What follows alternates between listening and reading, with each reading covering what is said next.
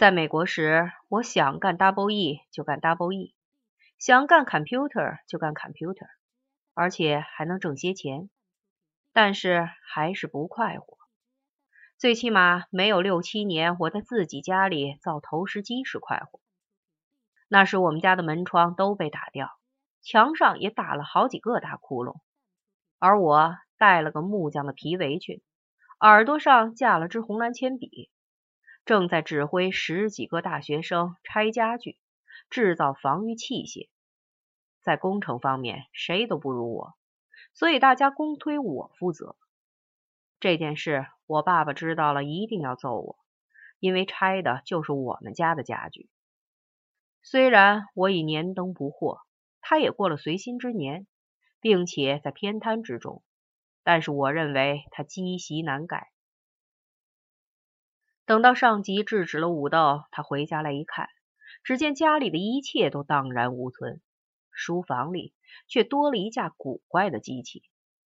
从前头看像法国造的断头机，从后面看像台龙门抱床，有滑轨，有滑块，最前面还装了架气象站偷来的风速仪，底下还用水泥打了地基，拆都拆不走，真把他气死了。那就是我造的投石机，是世界上一切同类机器里最准确的一台。但是那上面有好多部件是我们家的家具，损失了门窗家具，我爸爸还不心疼，因为那是公家的。他的藏书也丢了不少，这些东西是他让我看着的。我告诉他，人家拿着刀枪想借咱家的书看，我敢管吗？他觉得我说的有道理。其实蛮不是这样，我当时忙得很，把让我看着的东西全忘了。而且我还想到，这个楼是老子的了，老子怎么想就是王法，凭什么我该给你守着东西？现在我想，批判资本主义也不能昧了良心。现代社会里哪儿都容不下太多的诗人，就如鸡多了不下蛋，诗人多了没有饭吃。这是因为真正的诗人都是捣蛋鬼。六七年秋天，拿起笔做刀枪冲到我们家里来时，我帮着把家里的东西搬到中立区以后，留下看守房子。转眼之间，我就和他们合为一股，在我们家的墙上凿洞，并且亲手把每一块窗玻璃都打掉。当然，我也有我的道理。假如不把玻璃打掉，等到外面飞进来的砖头把它打碎。破片就会飞起来伤人，然后再把窗洞用桌椅堵起来，屋里马上就变得很黑。照我看，这还黑的不够，还要用墨汁把里面的墙涂黑。只用了半天的时间，我们那座楼里面就黑的像地狱。当然，这样干也有这样干的道理。假如有人从外面冲进来，就会觉得眼前一黑。在他的瞳孔放大到足以看清屋里的东西之前，我们可以用长矛在他身上扎十几个大洞。这些措施只是把我们住的房子改造成一个白蚁窝的第一步。到了冬天，这座楼上连一片完整的瓦都没有了。一楼每一个窗口都被焊的栅栏堵得严严实实，上面还有密密麻麻朝外的枪头，一个个比刀子还快。所有的楼道门洞都被堵得炸都炸不开，另有一些纵横交错的窟窿作为通道。原来的住户不花三天三夜，绝找不到自己原来住的地方。后来要把它恢复成原样，又花了比盖这座楼的建筑费还要多的修缮费。从这一点，你就能知道，拿起笔做刀枪为什么后来要倒大霉。而这一切都是我的主意。我一个诗人就造成了这么大的灾难。假如遍地都是，那还得了吗？但是不做诗人，我又不能活，所以到底怎么办？这是问题。我小的时候读过马克吐温的《康涅狄格州的美国人在亚瑟王朝》，然后就想当个古代的人。如果我能选择，宁愿生活在古代的希腊。要不然就生活在古罗马，那时才有机会做自己想做的事情。那时候的人可以自由的发明自己的机械。我不记得阿基米德因为发明一架水车挨了他爸爸一顿打。这说明我不应该生于现代。我是今之古人，我是阿基米德，我是米开朗基罗，我和眼前的一切都没有关系。我在豆腐厂里受帮教时，还觉得自己是金之古人，但是已经有点变了味道。我还能想到，假如叉海英的橡皮月经带到了古罗马的投石步兵手里，一定会被视若珍宝。而我们用来刮轴瓦的三角刮刀，如果能送到古希腊，被装上毛端，该有多么好！与此同时，我却被老鲁追得到处跑，还要受叉海英的帮教，一点不像个今之古人的样子。最主要的是，我不再相信会有什么奇迹。俗话说“时势造英雄”，而吵吵闹闹的英雄时代已经一去不复返了。我想起那个过去的英雄时代，总是从这两件事开始：六六年翻掉的汽车和六七年的大弹弓，好像一座大院子门口的两个石狮子，经过了他们才能走到院子里。我告诉了查海英这两件事，他丝毫也不理解他们的重要性，因为他不是金之古人。六七年秋天，我顺着排水管爬进了实验楼。当时拿起笔做刀枪，全伙六七十人都蹲在里面，没水没电，没吃没喝。外面是四面楚歌，好多大喇叭在广播，敦促拿起笔做刀枪投降书。我告诉他们说，我家住的那座楼看上去虽然不起眼，却是个了不起的武斗据点，因为下面有好几条地沟，其中有采暖的地沟、书店的电缆沟。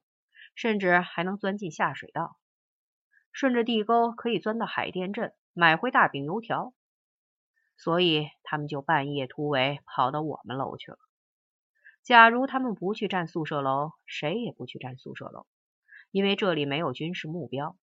他们一来，所有的人就接踵而至，把所有的宿舍楼都占掉，把他们围在核心，因为他们就是军事目标。以这件事为契机，那一大片宿舍楼后来都变成蟑螂窝了。说起了这件事，我沾沾自喜，颇有成就感。而查海英却愁眉苦脸，面对我的糊涂思想，不知该如何帮教。我告诉查海英这件事时，抬起头来看着他，发现，在下午的阳光下，他的头发是黄色的。这说明任何东西都没有固定的颜色。要说它是什么颜色，就一定要把当时的光线说明在内。他的下巴浑圆，脸上露出一种找词训人的表情。这种表情叫我想起小时候我那位浑身像瓜果蔬菜的老师来。那一刻，我恨他入骨。我和他分明是两种动物，就如猫和狗一样，是世仇。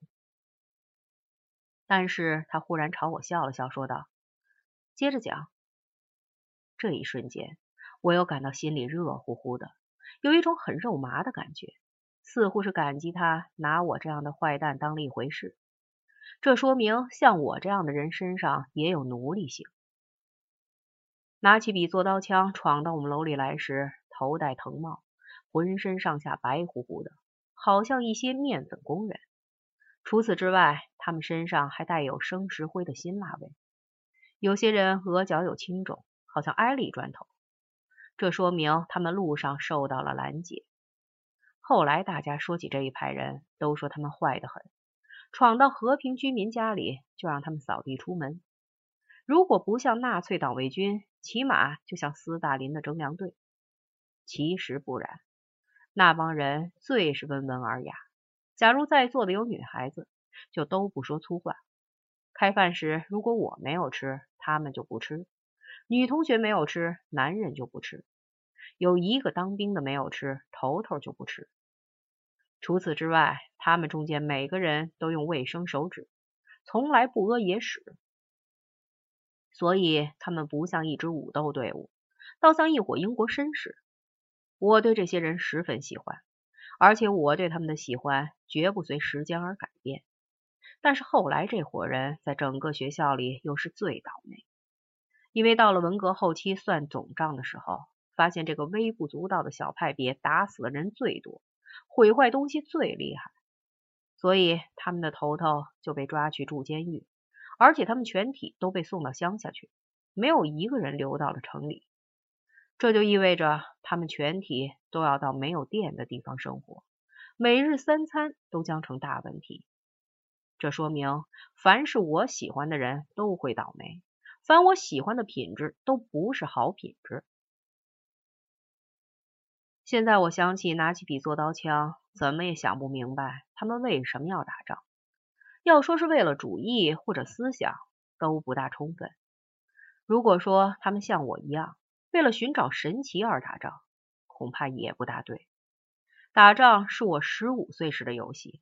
他们可不是十五岁，可能有一些是为了主义，有一些是为了思想，有一些想要寻找神奇，各种各样的动机都混在一起，就如一个人酒醉后呕出的东西，乱糟糟的一团，你搞不清拿起笔做刀枪打仗的动机，正如你不能从醉汉的呕吐物里看出他吃了些什么。现在该说说我爬卢壁的事是怎么结束的。到十三岁那一年，我终于爬过了那个炉筒子，进到了土高炉里。那里面还是什么都没有，除了一个砖堆。砖堆边上有一领草席，草席边上还有个用过的避孕套，好像一截鱼鳔，里面盛了些胶冻似的东西。虽然当时不能准确指出那是什么，但也能猜到一些。那里面的东西叫我联想起六岁时在伤口里看到的自己的本质，一个湿被套。从那时开始，我的人生观就真正悲观起来了。从那一天开始，中了天大的福彩，我也不会产生想中正彩的狂想。所谓湿被套的事情是这样的：早上起来时，感觉到自己内裤里有一堆凡士林似的东西。黏糊糊的和阴茎粘在一起，好像一根自行车轴沾上了黄油。然后就开始迷迷糊糊想起梦见过女孩子的乳房和屁股，但是乳房和屁股怎么会引出这些东西，还是不明白。这种状态我不喜欢。有关湿被套和我后来的事，我都没有告诉查海英。后者是因为我没有预见未来的本领。前者是因为我觉得对女孩子说这些事儿不应该。后来他对我说：“你真脏。”现在她是詹巴的老婆，不知她嫌不嫌詹巴脏。有关哲学，现在我是这样想的：它有好多问题，本体论的问题、认识论的问题等等。但是对于中国人来说，只有一个问题最重要。就是世界上有没有所谓神奇的诀窍？买六合彩的诀窍，炼金丹的诀窍，离地飞行的诀窍，和跑步进入人间天堂的诀窍。假如你说没有，那我怎么会相信它有呢？假如你说有，我怎么看不到呢？但是自从我爬过了那个炉筒子之后，就再也不信有什么诀窍。我和别人一样，得爱我恨的人。挣钱吃饭，成家立业，养家糊口。总而言之，除非有奇迹发生，苦多乐少，而奇迹却总是不发生。我竭尽心力，没找到一丁点神奇。这个世界上只有富财，没有正财。我说我是个悲观论者，就是指这种想法而已。